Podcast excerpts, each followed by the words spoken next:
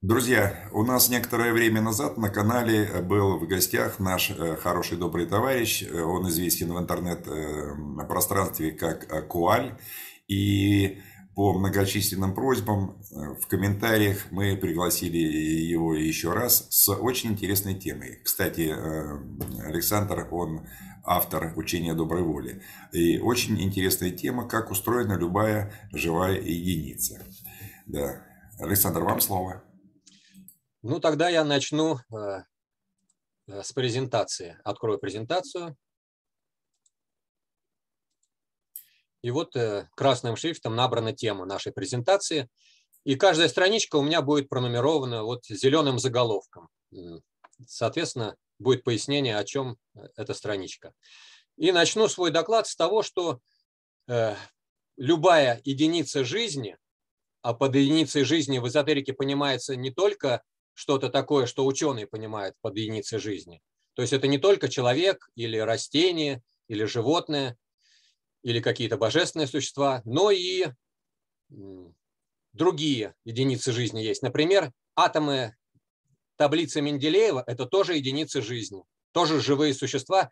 Я потом поподробнее расскажу, почему это так. Но сейчас пока начну с такой самой-самой упрощенной схемы, э, по-другому еще мой доклад можно назвать, что человек собран, э, создан по образу и подобию Божьему. Это широко известная фраза. Поэтому вот э, в чем же это образ и подобие, я хотел бы остановиться. Э, раньше считалось, что по образу и подобию это значит с бородой, с руками и ногами. Ну, такой упрощенный образ понимался под тем, что такое образ и подобие Божие. В эзотерике гораздо более широкое понимание того, что такое по образу и подобию. И, соответственно, любая единица жизни тоже создана по образу и подобию Божию. И вот самая простая картиночка, с которой я начинаю, я ее изобразил в учении доброй воли вот таким образом. Существует как бы две области э, в проявленном мире. Одна, которую человек изучает, я ее зеленым цветом выделил, это так называемый проявленный мир. Его можно увидеть физическими глазами, потрогать, э, услышать звуки какие-то в нем. И его можно назвать проявленным миром. Соответственно, то, что сверху, я назвал словом непроявленный мир. Его э, нельзя увидеть обычным физическим зрением, услышать обычным, обычными ушами человека, хотя некоторые люди утверждают, что они могут видеть тонкие миры и слышать какие-то сообщения из этих тонких миров. Но мы сейчас будем опираться на обычных людей. Обычные люди не видят непроявленный мир, и ученые его не признают, за исключением электромагнитного мира, который тоже нашими глазами не виден. Но тем не менее, вот ученые, начиная там уже с 19 века и особенно в 20 веке, активно э, стали изучать э, мир Э, электромагнитных излучений, там радиоволны, рентгентовские излучения, там много-много подробностей, связанных с этими электромагнитными полями, э, удалось изучить. И это создала такую хорошую основу для того утверждения эзотериков, которые тоже утверждают, что помимо плотных миров, которые видны физическим зрением, существуют незримые миры. Вот электромагнитный мир – это один из таких незримых миров, но их гораздо больше, и но об этом я чуть позже расскажу, почему их больше и что такое там за другие миры. Значит, э, эзотерик, эзотерические учения утверждают следующее, что непроявленные миры, незримые для нас, являются причиной всего созданного в проявленных мирах. То есть все, что мы наблюдаем физическим зрением, это плотные формы, причины э, создания этих форм находятся в не, вот в этой желтой зоне, в незримых мирах. И в этих незримых мирах существуют проекты. Вот как у людей существуют проекты, правда, они э, наносятся на какие-то листы бумаги раньше, сейчас и на компьютерах мы какие-то схемы, там планы э, составляем для каких-то проектов. Вот, э, ну, эти схемы и планы мы своим физическим зрением можем увидеть.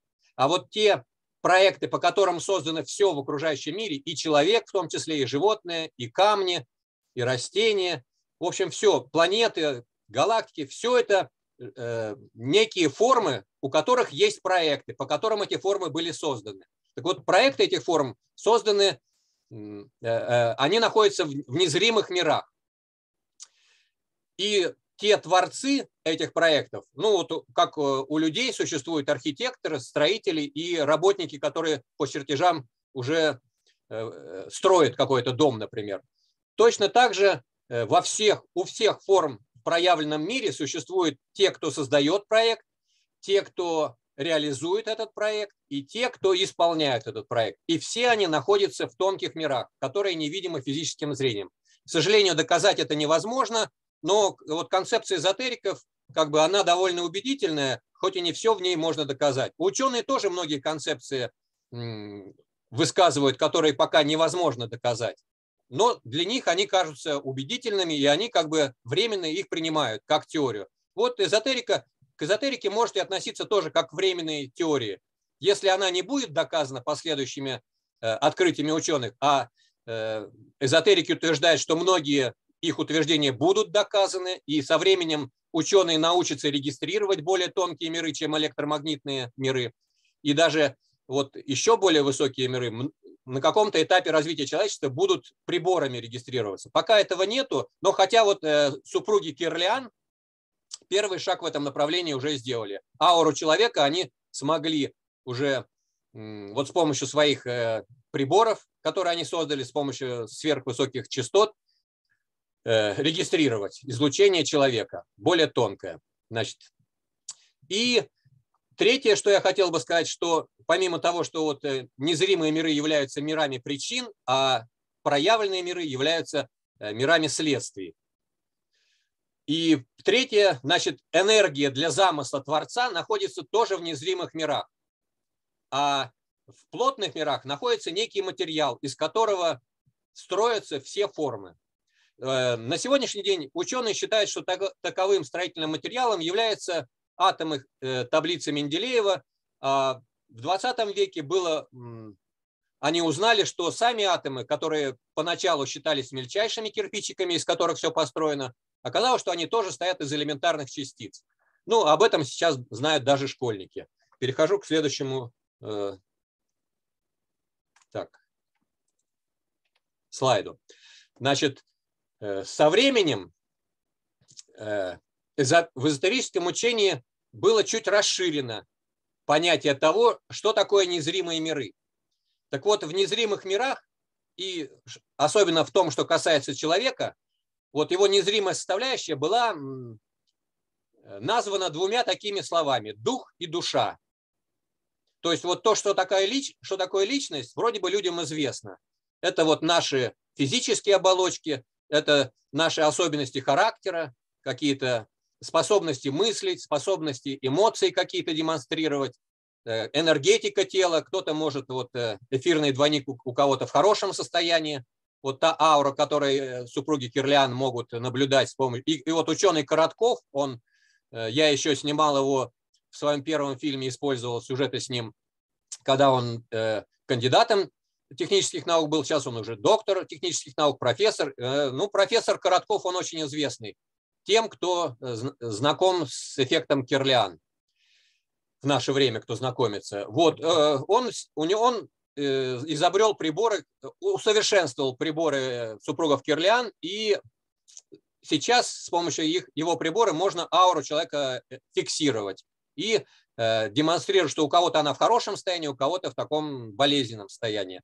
Так вот, э, незримая часть, вот та желтая половинка, с которой я начал на, первом, на первой страничке, ее можно упрощенно еще подразделить на две области. Область духа и область души и душа, и дух э, невидимы физическим зрением. Э, ученые не могут э, подтвердить, что они существуют своими приборами какими-то и какими-то своими теориями, и они пока стоят на атеистических концепциях, а официальная часть науки. Есть ученые, которые никогда не были атеистами, и исторически самые великие ученые, которые в прошлом были, Ньютон, один из них, они все были очень верующими людьми, а у Ньютона Э, главные работы, которыми он гордился, были не его э, законы вот Ньютона, э, которые в науке всем известны, а у него есть такой мощнейший трактат на религиозную тему. И вот он считал главным достижением своей жизни именно этот религиозный трактат. То есть, ну и множество других ученых тоже не были атеистами. Но вот э, начиная с середины 20 19 э, века и особенно в 20-м, все-таки атеистическая концепция, особенно вот с этими теориями Дарвина, э, с открытиями каких-то других, других областях, вот ученые так возгордились, что многое узнали об окружающем мире, что посчитали, что вот как Лаплас, по-моему, да, утверждал, что я в концепции Бога не нуждаюсь для того, чтобы описать то, как устроен окружающий мир. Вот, ученые ни дух, ни душу не признают. Э, а религии, наоборот, считают, что это а, важнейшие составляющие человека. Но, правда, то, что я изучал на первых своих э, ступеньках э, расширения сознания, вот когда я переходил после института из атеистов, постепенно стал отрицать атеистическую концепцию, э, пришел к тому, что она ошибочная. Вот. Э, поначалу я знакомился с христианскими понятиями того, что такое душа, что такое дух, но, честно говоря, я не очень понял, что такое, в чем, в чем они между собой отличаются. Возможно, какие-то богословы имеют очень развернутые концепции в этом отношении, но то, что я узнал потом из эзотерических учений, на мой взгляд, более правильно э, поясняет, чем отличается дух от души, и что это э, ну, довольно разные понятия, и душу еще путают иногда. Вот э, я на первой, на первой страничке две области показал, незримое и зримое. Так некоторые иногда даже эфирный двойник тоже называют душой. То есть, это, поскольку это некая незримая часть человека, то зачастую вот те временные оболочки человека, которые существуют всего на одну жизнь, на одно воплощение, а это помимо плотного тела эфирный двойник, э, это эмоциональная оболочка и ментальная оболочка. Эмоциональная оболочка – это то, что проявляется, когда мы злимся или радуемся, или какие-то другие эмоции демонстрируем окружающим. Это вот за это отвечает эмоциональная оболочка. А когда мы играем в шахматы, читаем научный научную книгу, учебник по сопромату какой-нибудь. Вот это мы э, используем ментальную оболочку. Но все это временные оболочки, которые у человека всего даются ему, формируются э, в детском возрасте, постепенно они э, выстраиваются и годам к 30 становятся такими зрелыми, сформированными оболочками. Вот те более тонкие, которые есть у личности. Но личность эти оболочки э, сформируют только на, одну, на одно воплощение. И поэтому э, память о прошлых воплощениях у нас отсутствует в связи с тем, что оболочки эти после смерти тоже разрушаются. Как плотное тело разрушается, его или хоронят в земле, но потом оно, как э, известно ученым, которые вскрывали какие-то гробы там или раскопки делали, остаются только кости а все мягкие ткани, как бы они уничтожаются какими-то микроорганизмами. Вот. И то же самое происходит и с тонкими оболочками. Они тоже разлагаются. Вот. Но душа – это то, что выше, чем э, личность. И вот оболочки личности, хотя они и тонкие, но это не душа. Душа – это то, что оживляет каждое воплощение, э, все оболочки личности. И душа, таким образом, вот у меня тут написано, является причиной личности. И именно она является инициатором создания нового воплощения, новых оболочек для следующей, следующей нашей жизни, которые называются личностью в эзотерике. Вот. А дух, он является причиной создания души. Это нечто еще более, находящееся еще в более высших мирах, еще из более тонкой высшей материи создан дух, чем душа. И он, в свою очередь, является причиной появления душ душ людей, душ животных, душ, душ растений. У растений тоже есть души, только они групповые. Вот. И даже у минералов есть души, но об этом я расскажу чуть позже. Вот, что я тут как бы... А, ну и, по, и вот эту упрощенную картиночку «дух, душа, личность» э, прокомментировала в XIX веке, когда первый раз э, наши божественные существа решили не через тайные общества сообщать свои исторические знания, а через э, а, официальные публично доступные источники, вот они выбрали Елену Петровну Блаватскую И первая книга, которую она написала, называлась «Разоблаченная Изида». И в «Разоблаченной Изиды» была дана вот такая упрощенная модель о том, что человек, вот, э, человека можно подразделить на три таких важных составляющих – дух, душа, личность. Но затем состоялась переписка такого журналиста в Индии, который был редактором журнала «Пионер», насколько я помню. Вот некий Син, Синнет такой был англичанин. И вот э, он познакомился с Блаватской, она ему продемонстрировала некие сверхспособности, которые его очень заинтересовали. И он захотел узнать, а кто такие махатмы, учителя Блаватской, которые, через, от которых, по ее утверждению, она получила свои знания.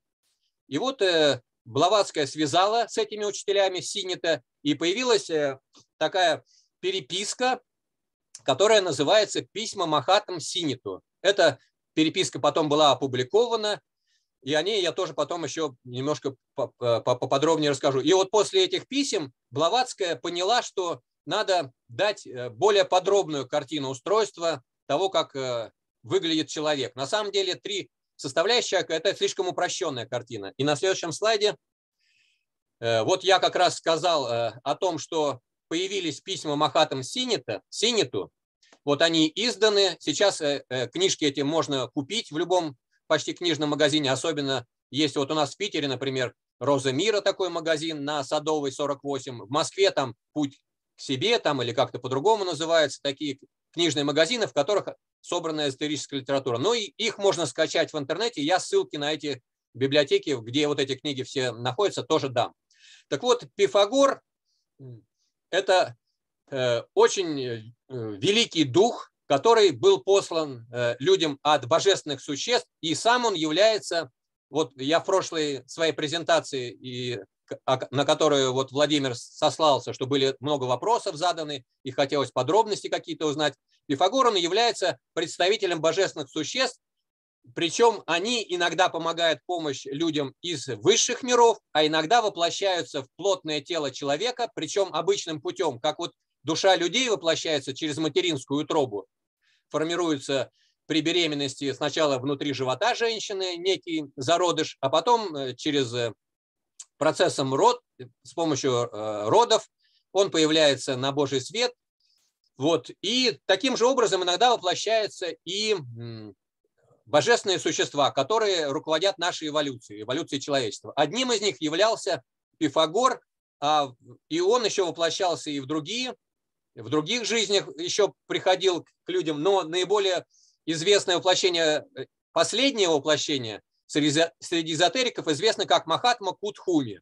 Вот Синит, когда связался с Махатмами, один из них был Махатма Кутхуми, вот здесь как бы его портрет дан, а другой Махатма Мори. Э, среди эзотериков это два самых известных Махатмы, которые вступили в связь с посланцами, со своими учениками, воплощенными на физическом плане. Одни, таким учеником была, в частности, Елена Петровна Блаватская. О других учениках я расскажу чуть позже. Так вот, э, через э, Блаватскую в тайной доктрине потом еще было сказано, ну, о чуть более подробном устройстве человека. На следующих страницах я о них расскажу. А чем был известен э, Пифагор, помимо своей теоремы Пифагора и многих вещей, о которых даже в школе известно про Пифагора, вот он был еще родоначальником эзотерического учения, которое в последующие века излагалось только в, тайных школах. Это учение было известно и последующие века, но э, в открытом доступе даже при жизни Пифагора э, оно не сообщалось всем желающим, а сообщалось только ученикам, которые были готовы к принятию неких более сложных концепций и знаний. И морально-этически были готовы к тому, чтобы не принести вред потому что люб, любые знания, они могут быть обращены как во благо, так и во вред. Вот сейчас ученые зачастую э, этически многие нейтральны. Они делают открытия, и им, в общем-то, ну, они не очень озабочены тем, э, а, а как будут применены те открытия, которые они делают. Вот э, изобрели, например, атомную бомбу. Ну, правда, их оправдывает то, что атомная бомба послужила мощным средством защиты и предотвращения современных войн. Мировые войны сейчас не происходит в планетарном масштабе именно потому, что все боятся, что атомная бомба уничтожит и того, кто напал на своего противника. Поэтому, э, в общем-то, создание атомной бомбы было допущено великими божественными существами, махатмами, э, и они были дан, и через них именно, именно они были инициаторами того, чтобы через ученых э, люди пришли к открытию вот атомной энергии, и, и они же помогли использовать атомную энергию в мирных целях, созданию вот атомных электростанций. Все ученые, которые делают открытия, в том числе вот когда приснился Менделееву вот сон с таблицей Менделеева, вот все эти открытия Э, делаются благодаря помощи вот этих божественных существ. Они с помощью ментального воздействия на умы людей, э, на умы ученых, э, так воздействуют на них, что ученым кажется, что это к ним пришла свыше вот идея, что это они сами авторы этого открытия. На самом деле все открытия помогают делать именно божественные существа. Ну, механизм этот, я сейчас не буду на нем останавливаться, да и многие о нем, наверное, знают это с помощью телепатии. Телепатия может быть э, таким с обоих сторон, когда оба человека способны посылать и принимать информацию, а бывает односторонняя телепатия, когда с одной стороны мысли посылаются, а с другой принимаются, но не, не, э, люди не понимают, что это кто-то им послал эти мысли. Они считают, что сами э, мысли сами каким-то образом появились в их голове. Так вот, одно из важнейших утверждений, вот после этого эзотерические знания, которые в тайных э, школах э, постепенно э, все более и более подробно излагались, в том числе те, основателем которых был Пифагор, вот, они в XIX веке через Блаватскую стали приоткрываться в публичный доступ. И вот то, что еще Пифагор своим ученикам сообщал, это то, что все в высших мирах тоже состоит из материи. Вот, к сожалению, поначалу эзотерики и у многих философов э, была путаница в голове. И, как вы знаете, в философии э, есть такое крупное разделение на материалистов и идеалистов. Материалисты считают, что все состоит из материи, а никаких э, высших миров и вот каких-то миров, в которых есть мысль, там, и что причины какие-то в высших мирах существуют, они это отрицают. Материалисты такого научного типа которые признают только то, что можно увидеть физическими э, глазами и измерить приборами. Вот. А идеалисты, наоборот, говорили, что вот э, тот мир, который мы видим своими глазами, это некая иллюзия, а причины все находятся в неких высших мирах, а это как бы некий иллюзорный мир, что уничтожь э, тех, кто там в тонких мирах что-то представляет, и на плотном мире тоже ничего не останется. Ну, такая вот концепция была, которую долго развивали разные философы, но вот Пифагор в своих тайных учениях, которые только избранным ученикам сообщал еще в те времена, более двух тысяч лет назад, он утверждал, что даже высшие миры состоят из элементарных частиц, которые он назвал словом монада. Монада – это элементарные частицы, из которой построены все формы во всех высших мирах, в том числе и в тех, которые считаются вот на восточных учениях э, такими мирами бесформенными. Вот на Востоке, и в том числе Блаватская, когда упрощенные свои знания давала, она поделила миры на миры Рупа и Арупа. Кто знает восточные термины, это означает мир форм и мир без форм. Так вот, э, э, в гелозоике, которая появилась уже после Блаватской и в середине 20 века была дана, особенно э, с учетом того, что ученые далеко продвинулись в познании микромира, вот Махатма Кутхуми, который в, прошлых, в прошлом воплощении был Пифагором, он через одного из своих учеников, о котором я уже говорил, это Генри Лоренси, дал, новое, э, дал учение гелозоику, которое он сообщал ранее своим ученикам, в открытый публичный доступ. И сейчас это самое фундаментальное учение, которое даже более широкие дало концепции, чем э, последовательница Блаватской Алиса Белли. Но об этом я чуть попозже расскажу. Так вот, главное э, главный тезис гелозоики состоит в том, что даже высшие миры, тонкие миры, ментальный мир, само собой, мир, в котором душа находится, каузальный мир, э, те миры, которые эзотерики называют будхическим, атмическим, космические миры, все они тоже состоят из материи. А мельчайшим кирпичиком, из которых построены э, все другие формы во всех высших мирах, является монада.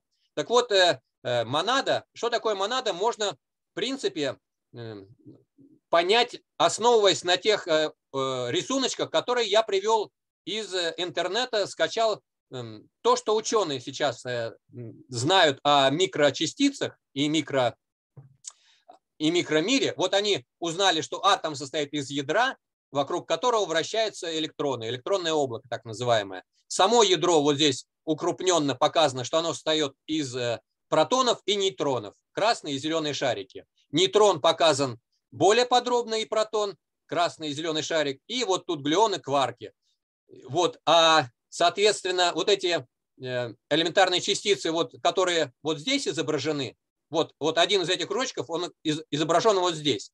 Так вот, ученые уже пришли к тому, что э, помимо вот этих мельчайших э, частиц, глюонов и кварков, есть еще более мельчайшие. И вот видите, если в лупу посмотреть как бы на этот рисуночек, то окажется, что между ними еще более мелкие частицы находятся. Так вот, это именно то, что утверждает и гелозоика.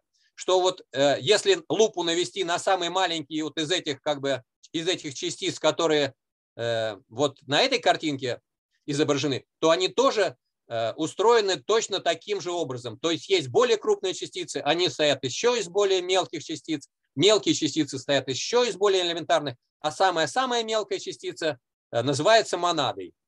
Так, ну и двигаемся дальше. Может быть, потом, если надо будет вопросы, на вопросы отвечу. В своем фильме, который называется «Учение доброй воли» и выложен на моем канале в YouTube, Э, я использовал такую картинку, э, которую из, презента... Э, из, из видеофильма некого такого физика Золотарева. Он, кстати, помимо того, что является таким новатором в каких-то физических концепциях, научных, он кандидат наук, насколько я понимаю, то есть не просто какой-то неграмотный человек.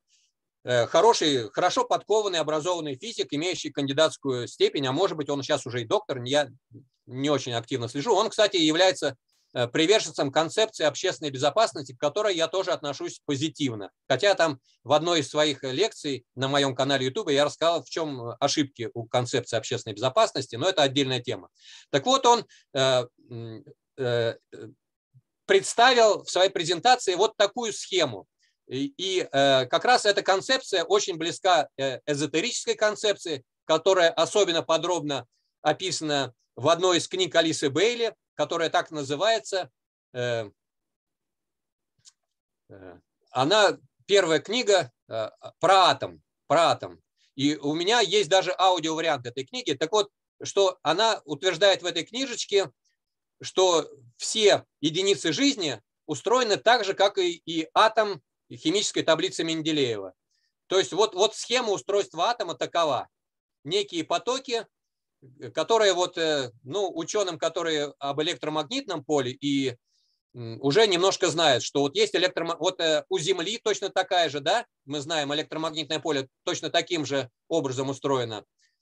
Вот, у Солнечной системы точно так же устроено, э, галактика также устроена, человек также устроен. Если мы рассмотрим его эфирную оболочку, Точно такая же схема. То есть растение имеет тоже ауру, и аура это за счет того, что она устроена так же, как и атом.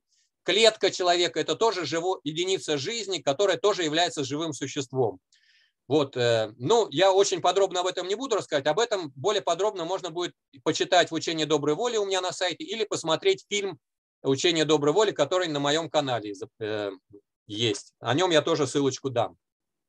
Помимо того, что вот э, я изобразил живые существа на прошлом слайде, еще есть такое понятие социальные организмы. Они тоже являются живыми существами. Вот о социальных организмах очень хорошую э, научную концепцию сейчас разработал Сергей Иванович Сухонос, который является преподавателем школы здравого, здравого смысла. Мы с ним познакомились в какой-то момент и вошли в переписку, потому что ему хотелось узнать э, взгляд эзотериков на устройство окружающего мира. И вот э, наши диалоги, которые с Сергеем Ивановичем были, я отвечал на его вопросы, э, вот вошли, были опубликованы мной на моем сайте, я тоже на ссылочку покажу на, на эту нашу беседу, она будет интересна многим, кто с интересом читает книги Сергея Ивановича Сухоноса. Так вот он научным путем доказал, что следующим этапом развития человечества будет, вот э, сначала появились одноклеточные, потом многоклеточные, потом растения, потом животные, потом человек. И вот он доказал научным путем, что следующим этапом эволюции человека является уже не развитие человека. Человек, плотное тело человека практически достигло совершенства. А следующим этапом эволюции человечества будет развитие социальных организмов. А социальные организмы – это те группы, те эгрегоры, про которые как бы люди уже начинают понимать, что они очень похожи э, чем-то на живого человека. Только у них, может быть, нет рук и ног, но многое э, в неких социальных организмах устроено по, по тем же принципам. Еще эти социальные организмы иногда эзотерики и мистики называют эгрегорами. В концепции общественной безопасности про эгрегоры есть много информации. Это как раз очень позитивная информация, с которой стоит познакомиться. И вот на этой схемке я показал, что вот как э, человек состоит из живых клеточек, так социальные организмы состоят из э, клеточек, которыми являются люди. А люди, как мы знаем, являются э, двумя, имеют два пола, мужчина и женщина. Так вот, самое мельчайшее, самый маленький социальный организм – это семья. Муж, жена и они э, производят детей, и таким образом происходит э, продолжение рода человеческого. Вот один из эгрегоров я написал, эгрегор семьи. Но каждый человек, помимо вот этой маленькой ячейки, маленького социального организма, который является единицей жизни, кстати, вот, э, помимо этого он входит в разные другие эгрегоры. И вот я нарисовал, например, мужчина, он может интересоваться футболом, и все его как бы единомышленники, которые тоже увлекаются футболом, они тоже э, в тонком мире существует такой мощный, мощное такое типа облака информационного, который включает всех любителей футбола. И это эгрегор футбола. А плотными телами этого эгрегора являются болельщики, которые на стадионе сидят. И сам стадион является частью эгрегора, тренеры, футболисты, все это часть эгрегора. Кроме того, некоторые мужчины увлекаются рыбалкой. И все рыболовы создают эгрегор рыболовов. Кроме того, э, мужчины работают зачастую там, например, на каком-то заводе. Вот я работал первые 7 лет после того, как закончил суд на Кировском заводе, я написал, что вот еще эгрегор работы. Это вот наши сотрудники, мы встречаемся с ними, это тоже живые организмы. Э, более подробно об этом тоже можно рассказать, что у них есть э, система, вот как человек питается пищей, а, и у него есть выделение через желудочно-кишечный тракт, мы в туалет ходим по крупному или по мелкому, так и завод. К нему привозятся какие-то материалы, железо, там руда, какие-то заготовки, а потом э, на выходе получается полезная продукция, какие-то трактора э, а, и отходы. Вот э, в каждом цехе есть такие большие такие корыта, в которые стружка металлическая от токарных станков, мусор какой-то, пластиковые какие-то отходы. Это все на свалку выводится. Это аналог того, что мы в туалете из себя как бы что-то исторгаем. То есть э, принципы живых социальных организмов очень много общего имеют с тем, как устроена отдельная маленькая клеточка социального организма. Ну и более крупными еще социальными организмами являются религии. Вот, например, э, ну, мужчины не очень религиозны, больше женщины религиозны. Вот. И во всех эгрегорах э, эзотерических сейчас намного больше женщин. Почему-то женщины гораздо более откликаются на какие-то вот э, мистические какие-то концепции, эзотерические концепции. Везде преобладают женщины. Хотя э, лидерами групп, как правило, являются мужчины очень часто. Хотя и женщины тоже. Э, в некоторых группах лидерами являются именно женщины. В эзотерике. Вот. И вот одним из эгрегоров является православие, другим исламский эгрегор, третьим буддийский эгрегор. Все это тоже мощные эгрегоры, которые своих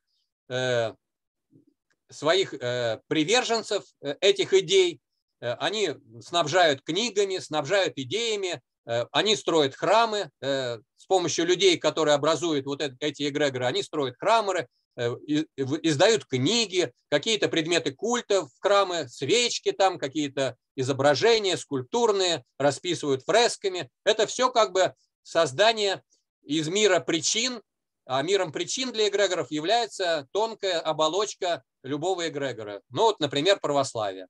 И существуют еще эгрегоры под названием государство. Э, например, все мы являемся в России э, членами эгрегора под названием Россия. А он состоит из областей, из каких-то крупных городов. Вот я живу в Петербурге, я являюсь еще членом э, эгрегора под названием Санкт-Петербург. И я люблю свой город, я люблю свою родину, Россию, никуда не хочу уехать, хотя вроде бы есть места с более хорошим климатом.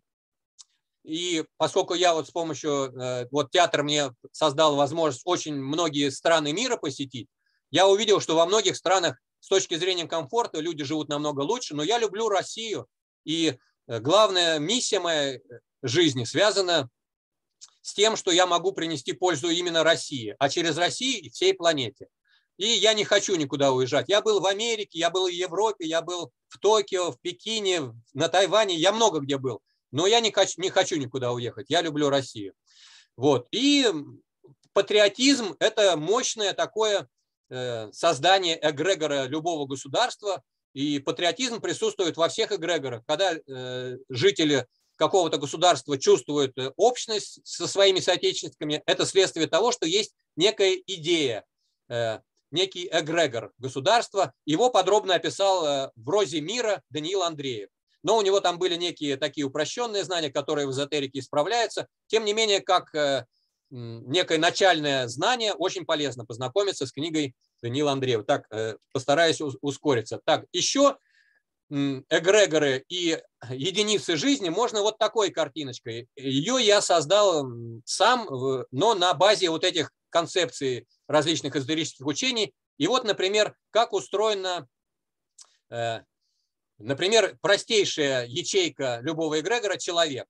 У любого человека есть оболочка, есть некий внутренний центр.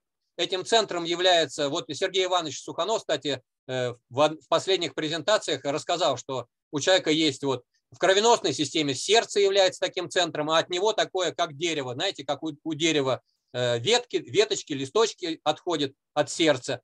Э, с точки зрения нервной системы тоже есть центральный нервный столб, мозг, а от него тоже как бы как ветви и веточки отходят ко всем клеточкам нервные как бы э, ниточки, вот как бы.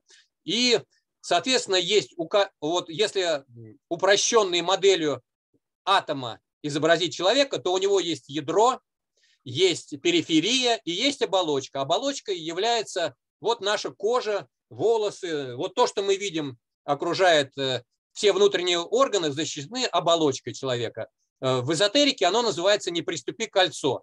Именно оболочка отделяет все эгрегоры друг от друга. Эта оболочка может быть на плотном плане воплощена в виде вот тех границ, которые сейчас построены вокруг всех государств. Знаете, колючая проволока, пограничники с собаками, с автоматами ходят и следят за тем, чтобы через эти заборы не, люди из другого государства не свободно не перемещались. Если они перемещаются, то перемещаются через определенные двери, которые называются Э, вот э, пограничные порталы, таможня в аэропортах, э, на дорогах. Вот есть какие-то двери, через которые можно официально вникнуть, проникнуть внутрь какого-то эгрегора. Вот, например, здесь изображен «Не приступи кольцо государства». Государство имеет ядро, ядром являются наши высшие чиновники, которые руководят все, всей жизнью как бы в нашем государстве. Вот это наш президент, Совет министров, различные министерства и ведомства. Это является ядро.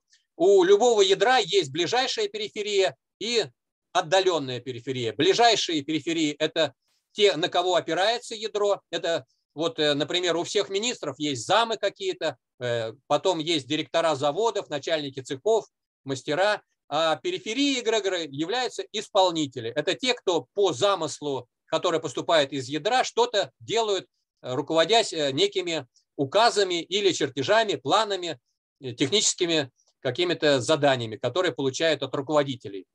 Вот. И то же самое можно сказать про любую группу. В любой группе, которая устойчиво и длительное время существует, есть некий лидер, есть некие ближайшие сподвижники. Вот, например, на, э, на основе школы здравого, здравого смысла можно сказать, что вот э, в школе здравого смысла есть некое руководящее ядро, Э, в частности, вот на, на, тех, э, на канале Ютуба, э, вот Владимир является одним из представителей, который находится в ядре этого, который можно атомом назвать или эгрегором, или единицей жизни.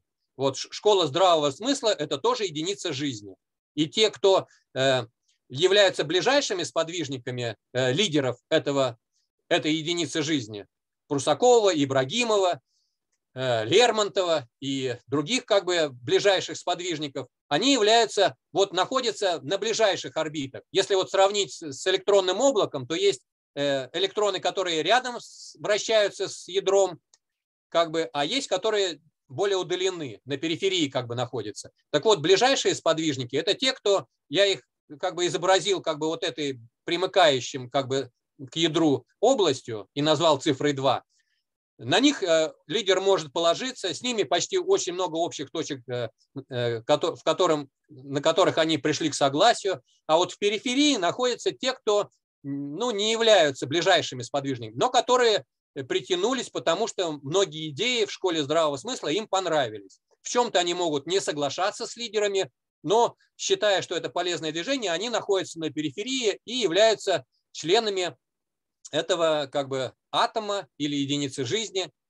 И у, каждого, у каждой э, такой группы всегда есть некая оболочка, которая в эзотерике называется «не приступи кольцо». Так вот, э, э, особенно это э, известно нам по тому, что все религиозные какие-то эгрегоры и политические партии, все считают, что наша вера истинная, а все остальные ошибочные. Вот это утверждение как раз и создает некий забор, некую границу, и те, кто считает, что наша вера истина, они находятся внутри этой границы, а те, кто не соглашается с таким утверждением, они находятся за пределами этой границы.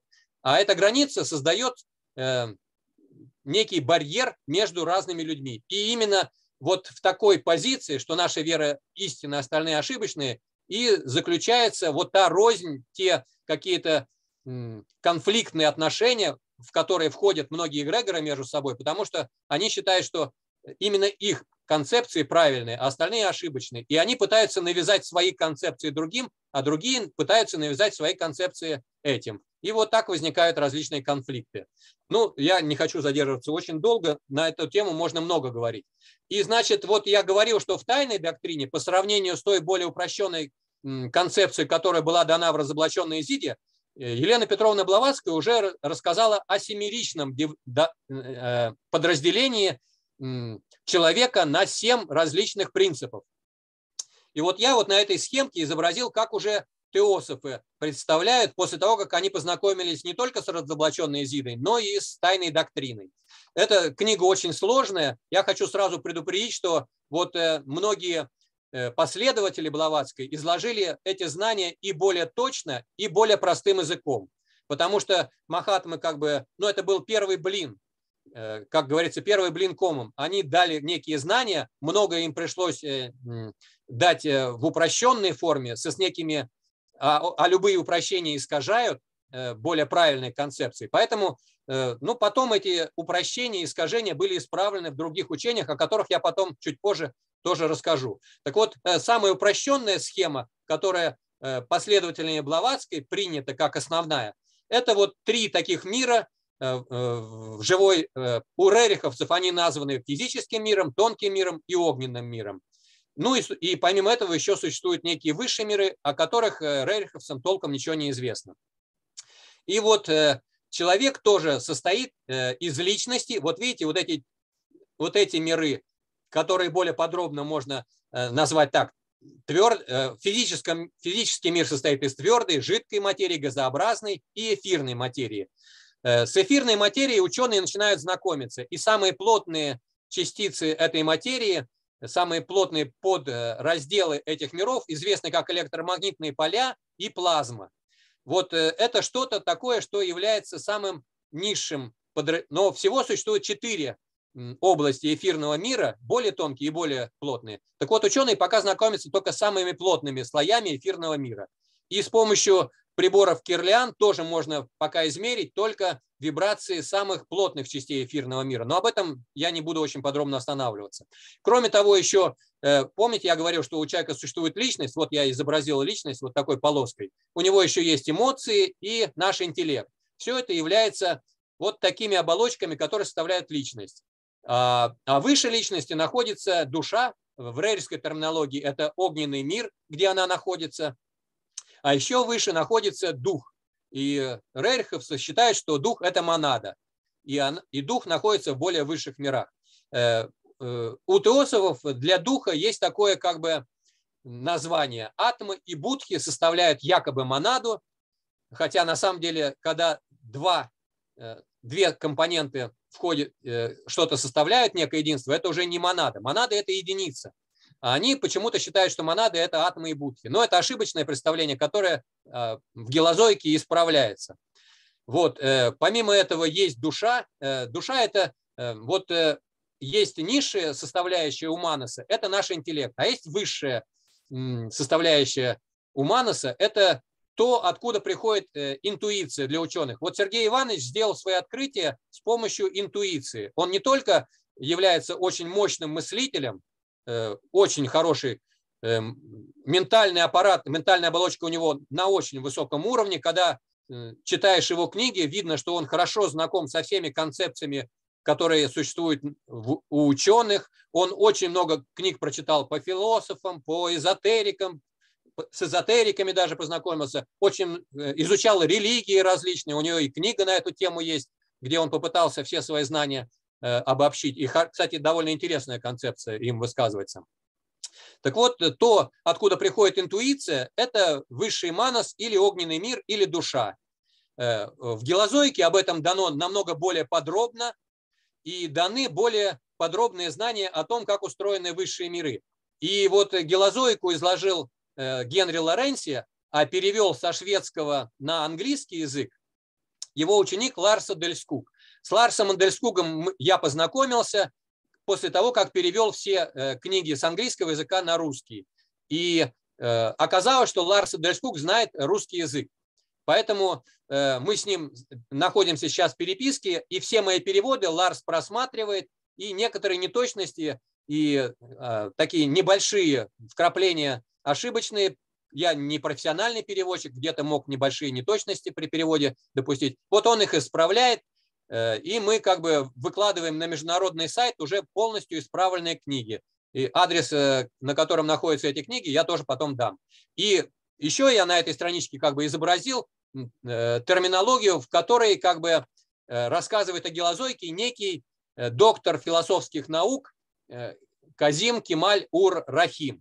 Вот он в Ютубе выложил огромное количество лекций на тему гелозойки. Эти лекции были им прочитаны с огромным количеством иллюстраций, рисунков, схем, таблиц, очень популярным языком все изложено.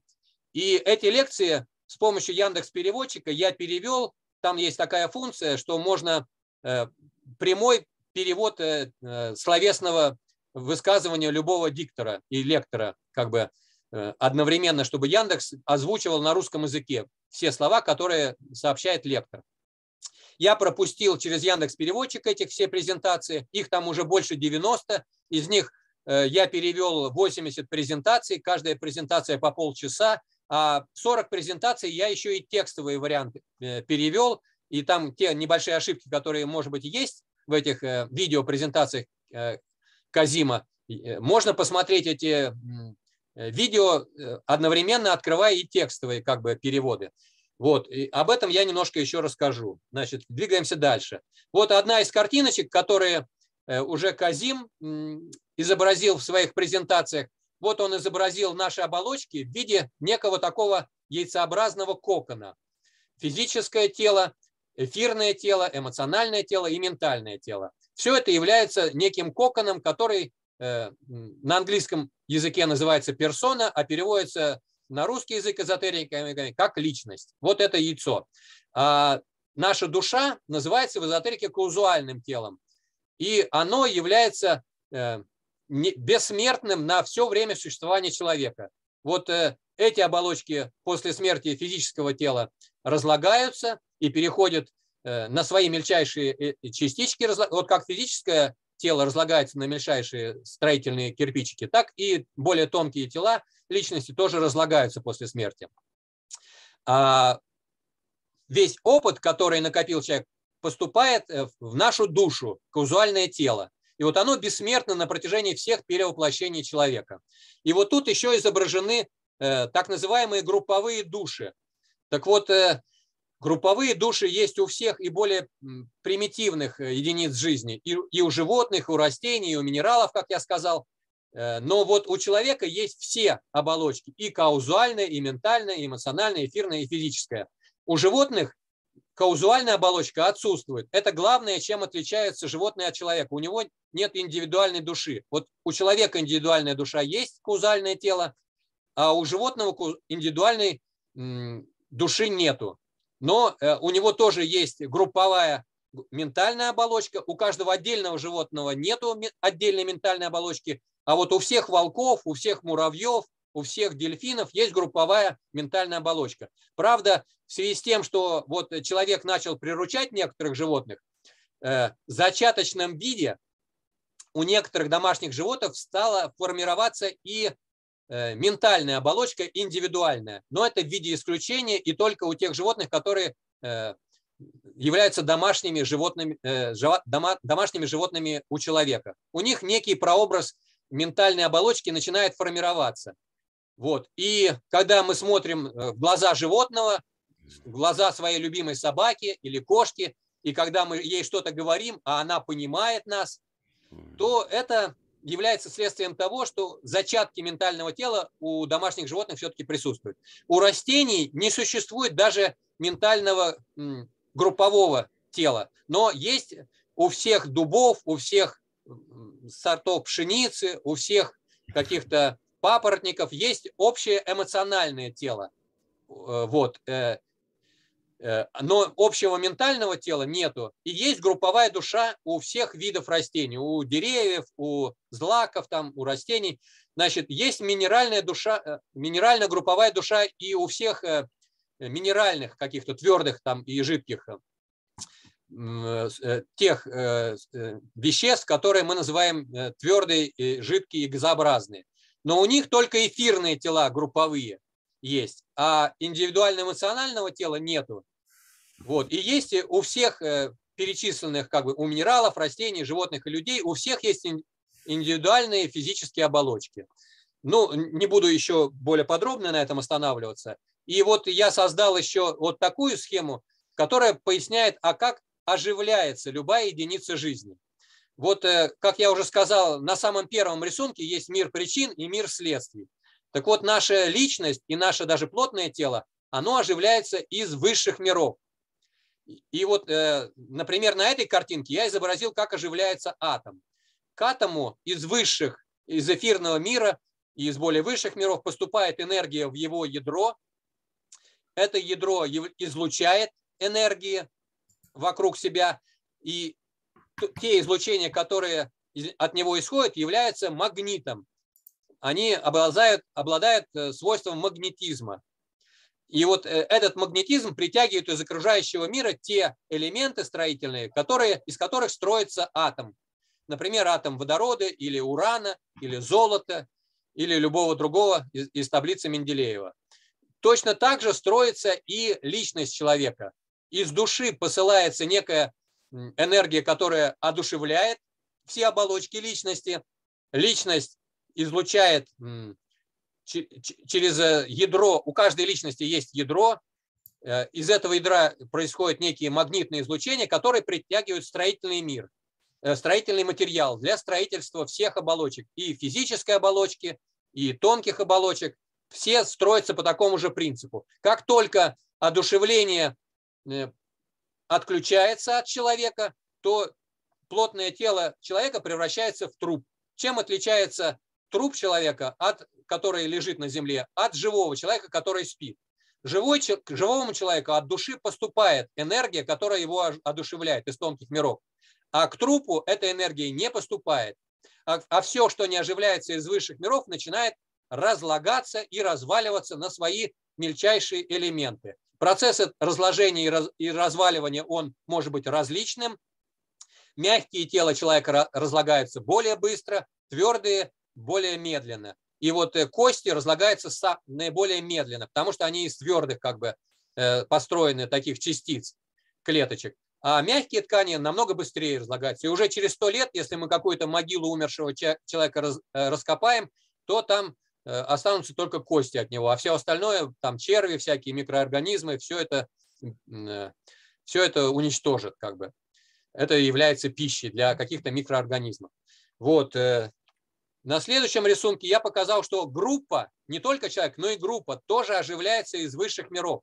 То есть у каждой группы есть некие э, в тонком мире, некие тоже существа, э, которые из тонкого мира насыщают эту группу идеями, э, какими-то своими энергиями, в том числе делятся с лидером в первую очередь группы, а через лидера эти идеи, эти энергии излучаются в окружающий мир. Вот через вас через Прусакова и Ибрагимова излучаются некие энергии, на, когда вы беседуете с своими участниками, которых приглашаете на видеопрезентации. Эти, эти участники притягиваются к, тем, к той форме, которую создаете вы и другие ваши единомышленники, Лермонтов и другие, так сказать. И вы притягиваете э, своих единомышленников. Вот стрелочки красные показывают, что на те излучения из ядра, которые от вас излучаются, притягиваются сподвижники. Кто-то из них становится ближайшими сподвижниками, а кто-то находится на периферии. Но, тем не менее, все это э, составляет некую форму живую. Это живой социальный организм. Вот, в духовной сфере э, таким э, ядром является лидер любой духовной конфессии. Но есть более продвинутые духовные как бы социальные организмы, и ими руководят новая группа мировых служителей. О том, кто это такие, э, первый раз изложила Алиса Бейли в своих книгах. Вот новая группа мировых служителей, особенно те из них, кто в тонком мире находится, э, они инициируют некую, некие идеи, посылают на какого-то человека, который является человеком доброй воли. Вот этот человек э, принимает через с помощью интуиции и с помощью ментального аппарата формулирует некие свои идеи.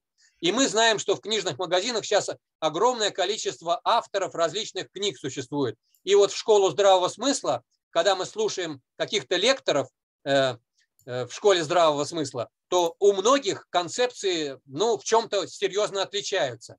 И если посадить их, всех этих лекторов за круглый стол, то каждый будет говорить, что именно его концепция более правильная, а остальные ошибочные.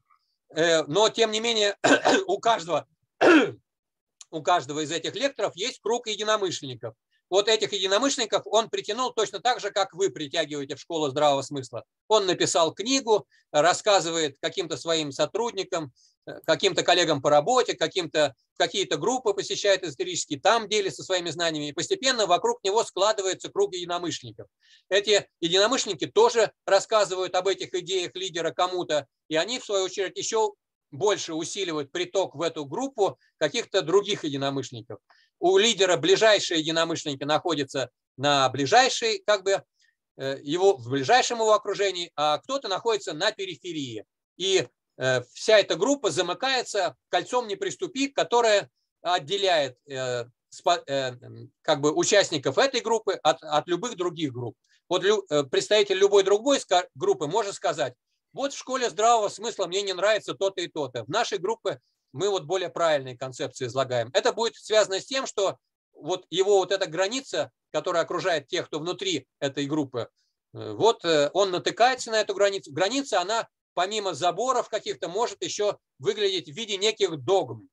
У каждой группы, э, помимо каких-то идей, которые объединяют их с представителями других групп, есть свои догмы.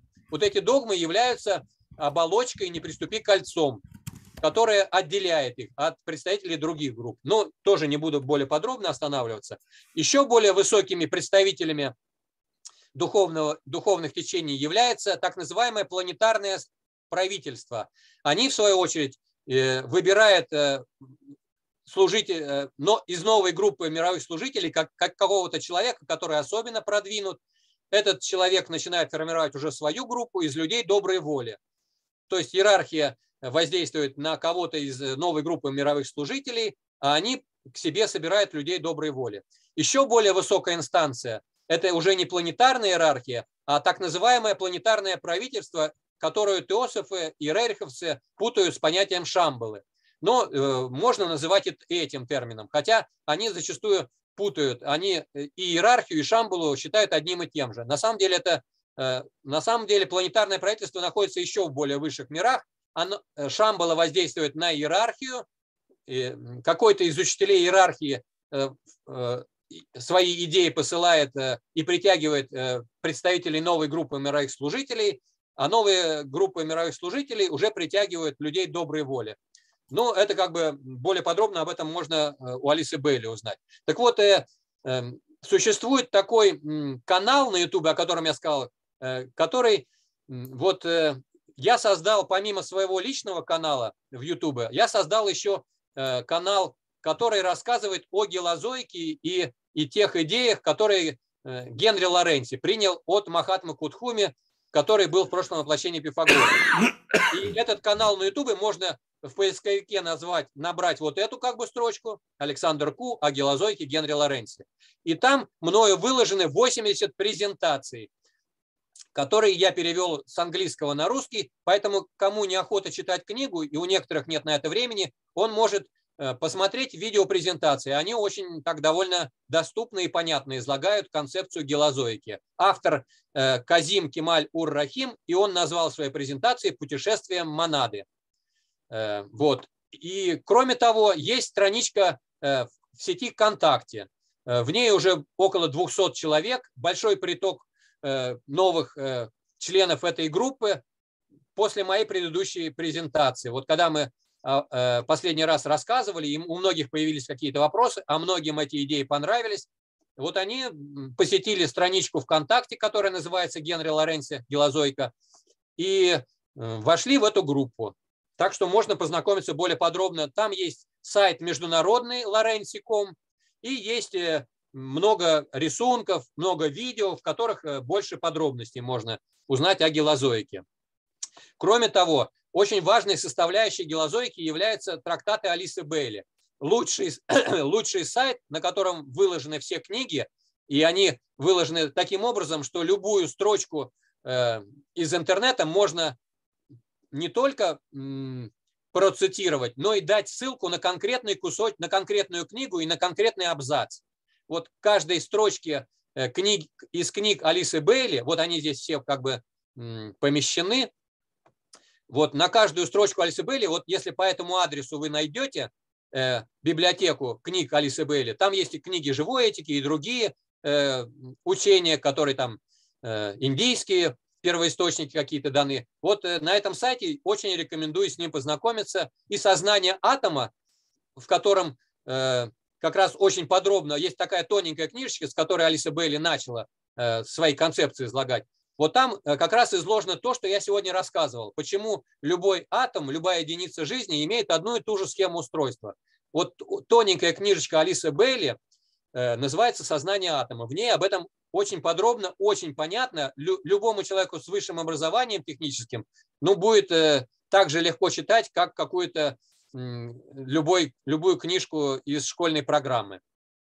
Вот. И другое, другая библиотека с эзотерикой, с книгами по эзотерике, э, называется а, библиотека Арифламы. Вот, вот таким образом. Арифлама – информационный портал Донецкого Рерихского общества. Там огромное количество, помимо, Блават, помимо книг Блаватской, Рерихов, других, как Коран, Библия, все там есть. Все учения, которые эзотерики считают позитивными. Поэтому вот по этой ссылке я рекомендую посетить тем, кого заинтересует э, концепция, которую я сейчас рассказывал. Вот, очень полезно будет посетить. Вот, э, следующая страничка. Э, я создал такую как бы картиночку, которая поясняет, почему раньше люди считали, что у ангелов, у архангелов есть крылья. Вот у Николая Константиновича Рериха есть такая картина «Да здравствует владыка». На нем, на этой картине изображены Махатма Мории своем, со своей э, вот э, более мощной аурой, чем те ауры, которые есть. Вот здесь изображены его ученики, у них аура хоть и очень светлая, и, и нимб вокруг головы тоже есть, но аура божественных существ намного более насыщенная и мощная. И в этой ауре, помимо общего э, такого яйца, которое окружает все, все тело человека, есть еще э, отдельное мощное излучение от головы. Э, это когда Махатма воплощается на физическом плане. Вот.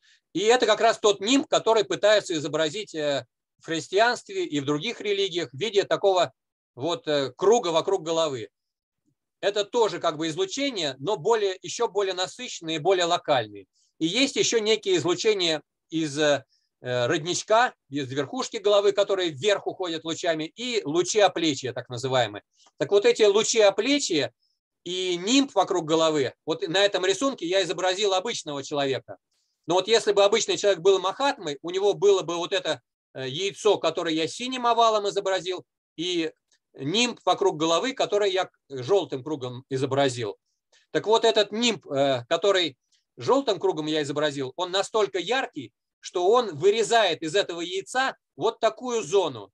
Так вот эта зона, она очень напоминает крылья. И я их даже символически как бы изобразил. Видите, вот э, вокруг нимба, вот та часть яйца, которая видна, она как раз и похожа очень, вот и на этом рисунке тоже. Вот если бы вот эта голубая часть какому-то провидцу в прошлом, который увидел вот такого божественного посланца к людям вот в его тонком теле, то он увидел бы вот такие голубые, как бы светя... светлое изучение. А поскольку нимб и лучи оплечья вырезают часть э, этого кокона, вот отрезают его, то вот, вот эту часть он бы посчитал, что это как раз крылья. И вот, на мой взгляд, именно крылья у ангелов и архангелов появились именно таким путем. Вот я изобразил на этой схемке, почему я считаю, что это так. Вот. И я хочу сказать, что божественные существа, которых видели наши предки, во всех религиях, все, кто видел этих божественных существ, все они изображаются примерно одинаковым образом. Э, от них исходит яркий свет, все они имеют некий такой нимб или вокруг головы, или вокруг всего тела. И э, еще существует как бы вокруг головы отдельно такое как бы яркое сияние. Это вот я изобразил, знаете, в Испании детишки увидели, так, вот, поскольку они в католической стране и, и идеи у них э, базируются на католической вере, то они увидели, естественно, Богородицу. Э, а пророки, которые в Ветхом Завете видели божественных существ, они вот видели божественных существ вот в таком виде. Вот. И я хочу сказать, что э, те божественные существа, которых видели наши предки, не являются Богом. Вот в прошлой своей презентации я сказал, что есть огромная разница между теми божественными существами, которых видели наши предки в виде сияющих таких существ. Это божественные существа, которые находятся на планете Земля рядом с нами и занимаются нашей эволюцией. А вот те, кто создал галактику Млечный Путь, Солнечную систему, это э, всю Вселенную, это Творец Вселенной, который, которого тоже можно назвать божественным существом, которого тоже можно назвать словом Бог, но это божественное существо намного более такого галактического, вселенского масштаба.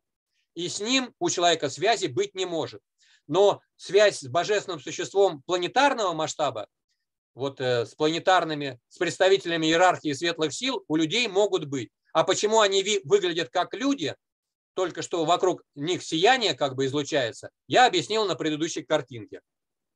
И вот еще на моем канале, который, э, э, вот лично мой канал в Ютубе, не тот, который посвящен гелозойке, на нем есть вот такие как бы э, видеофайлы, и вот э, э, э, три видеофайла посвящены аудио прочтению книги «Сознание атома».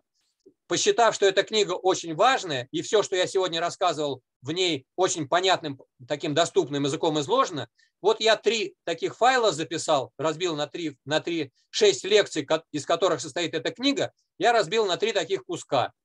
И вот уже очень много просмотров.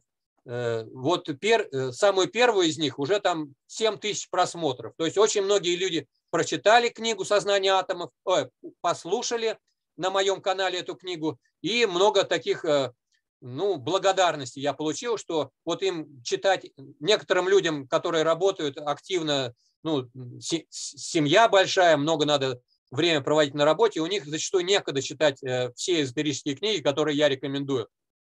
А вот послушать аудиокнигу у них время есть. Вот тогда можно послушать в аудио варианте книгу «Сознание атомов». И еще я бы э, синим кружочком обвел видеопрезентации учения доброй воли. Вот они пока состоят из пяти файлов, которые вот так выглядят. Вот их я тоже советовал бы посмотреть те, кто заинтересуется учением доброй воли. Они у меня на канале, на моем личном есть. Вот, и еще я хотел бы порекомендовать почитать э, нашу переписку с Сергеем Ивановичем Саханосом, поскольку он э, как раз вот эту концепцию эгрегоров научным путем обосновал, концепцию того, что следующий этап развития человечества будет связан с эволюцией социальных организмов, и все человечество неизбежно будет э, со временем объединяться в единый организм, в единое человечество. Это то, что э, эзотерики называют единым братством. Все люди будут едиными братьями и этически будут э, так относиться друг к другу, как рекомендовал в своих заповедях Христос. Но в эзотерических учениях дается много информации о том, как в жизни обычного человека реализовать на практике эти этические Э, заповеди Христа. Христос задал э, некие высокие ориентиры, но как именно в каждом конкретной ситуации э, поступить, зачастую он не дал каких-то более подробных инструкций. Новый Завет – это очень тоненькая книжечка, это очень, очень вдохновляющая многих людей на духовную жизнь как бы информация. И в свое время я с огромным удовольствием ее прочитал и много раз еще перечитывал, когда знакомился с эзотерическими учениями, которые э, многие символы, которые существуют в Новом Завете, они объяснили уже с позиции эзотерики и с, позиции современных знаний, которые пришли к нам от ученых. Так вот, одним из выдающихся ученых нашего времени является Сергей Иванович Сухонос. Вот он, он автор многих книг, у него есть отдельный сайт, который можно найти поисковиком элементарно. Наберите Сергей Иванович Сухонос, и вы сразу попадете на его сайт. Но помимо этого я бы рекомендовал еще, вот у меня на сайте есть форум, в этом форуме есть раздел 001 «Учение доброй воли», а в этом разделе есть раздел «Искорки размышления». Так вот, в разделе «Искорки размышления» один, одна из э, подборок называется «Диалог ученого с эзотериком». Русский космист Сергей Иванович Суханов и Куаль. Вот тут пять страниц уже нашей переписки накопилось. Но вот я бы тоже рекомендовал познакомиться. Это очень интересно. Э, то, как он задавал мне вопросы, а я ему отвечал на его вопросы. Многие вопросы, которые, возможно, вы бы мне хотели задать, уже задал Сергей Иванович Суханов. Но он задавал эти вопросы с позиции официальной, с позиции ученого, а не с позиции мистики. У него есть собственный мистический опыт, о котором он мне немножко рассказал. Если захотите, он вам сам расскажет об этом опыте. Я не буду о нем сейчас рассказывать. Но поскольку он разрешил эту, эти наши диалоги с ним э, в общий доступ выложить, и даже не просто разрешил, а э, одним из условий нашего диалога было то, что, чтобы они не остались э, нашим личным разговором. Он считает, что наш диалог полезен для других читателей и слушателей, поэтому он говорит, тогда выложи в общий доступ. И вот я на своем сайте выложил э, в общий доступ этот наш диалог. Так, и на этом я как бы заканчиваю презентацию. А, нет, нет, у меня там еще, еще есть. Так, нет, я все-таки выйду. Так, почему-то остановить демонстрацию. Нет, все-таки то, что еще я хотел рассказать, я пока не буду продолжать. Наверное, и так очень затянулось. Да? Надо еще немножко оставить несколько минут на вопросы. Э, друзья, мы сейчас все вместе с вами послушали целостную концепцию, которую изложил э, Куаль. Э, думайте, читайте, осмысливайте. А мне остается от вашего имени только поблагодарить Александра и сказать, что мы рады были встрече. До новых встреч! Ну и если понадобится, я отвечу под этим видео на какие-то вопросы, которые будут в презентации. Да, обязательно пишите свои комментарии, задавайте вопросы. Александр за этим следит и всегда на них отвечает. Да. Спасибо большое.